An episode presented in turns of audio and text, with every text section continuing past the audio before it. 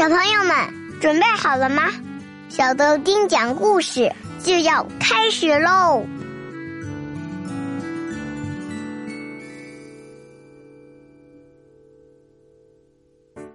嗨，小朋友们，我是小豆丁儿。大家好，我是豆丁爸爸。今天我们要讲的故事名字叫做《一枚毫子》。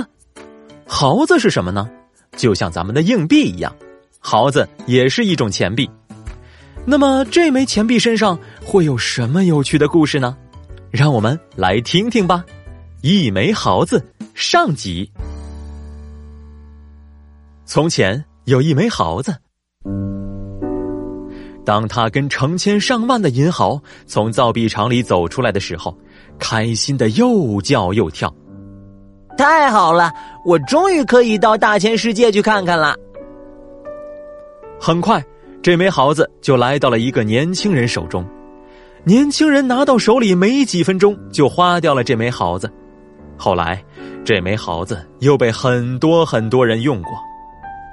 时间过得真快呀，转眼一年过去了，这枚毫子在铸造它的国家里，在不同的人手里倒来倒去，增长了不少见识。这一天，毫子被转手给一个即将要外出旅游的人。听到主人说要出国旅游，耗子别提有多开心了。出国以后，耗子每天都跟一些陌生的朋友在一起，这些朋友来了又去，主人的钱袋子鼓起来又瘪下去。不过，这枚本国耗子老是待在钱袋里。好几个星期过去了，耗子跟着主人走了好几个国家。其实。猴子自己也不知道他究竟到了什么地方，因为他老是待在口袋里，什么也看不见。他只是听别的钱币说，他们是法国造的，或者是意大利造的。不过，猴子真的很想看看外面的世界呀。终于有一天，机会来了。那天，猴子正躺在钱袋里，他抬头一看，发现袋子居然没扣上。猴子赶紧爬到袋子口，朝外望了望。哇，外面好宽广啊！要是能到外面去就好了。猴子也知道他不应该这么做，可是他实在是太好奇了。人们通常要为自己的好奇心而付出代价，猴子也不例外。他轻轻的从钱袋溜到了裤袋里。这天晚上。耗子就和其他的衣服一起被送到了洗衣店了。在经过走廊的时候，耗子从裤袋里掉了出来，滚到了地上。谁也没有听到它，谁也没有看到它。第二天早晨，洗好的衣服又被送回房间里了。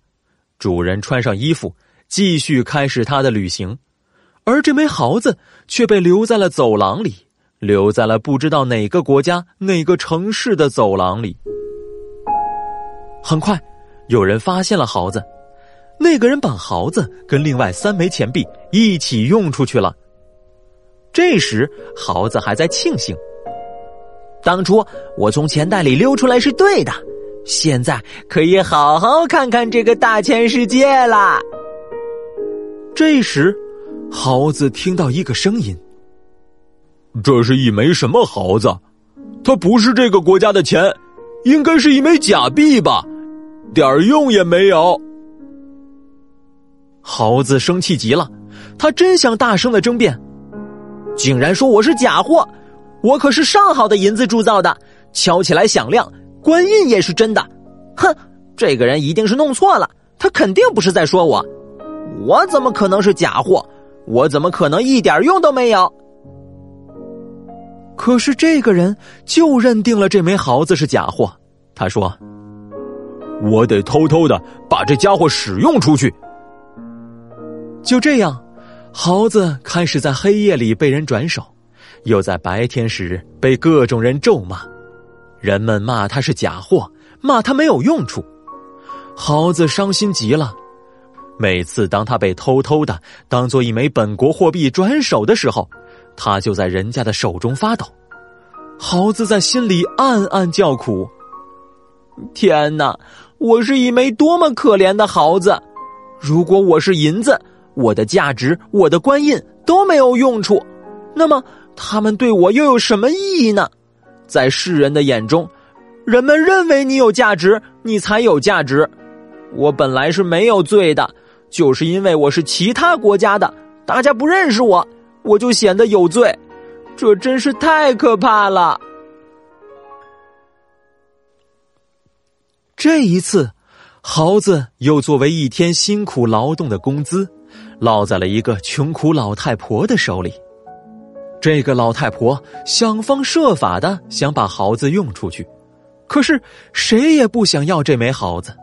于是，猴子成了老太婆的一件心事。她说：“哎呀，我不得不用这耗子去骗人，因为……”我真的没有力量收藏一枚假钱，那个有钱的面包师应该可以，他有这个力量吃这点亏。不过，哎，我做这件事始终是不对，可是我真的没办法。老太婆来到了有钱的面包师那里，可是面包师一眼就认出了这枚不一样的毫子。他当面就把毫子扔回给了老太婆，老太婆伤心的哭了，猴子也忍不住自责。没想到，我居然成了别人痛苦的源泉。唉，一枚人家不要的猴子所能有的痛苦，我全有了。老太婆又把猴子带回家了。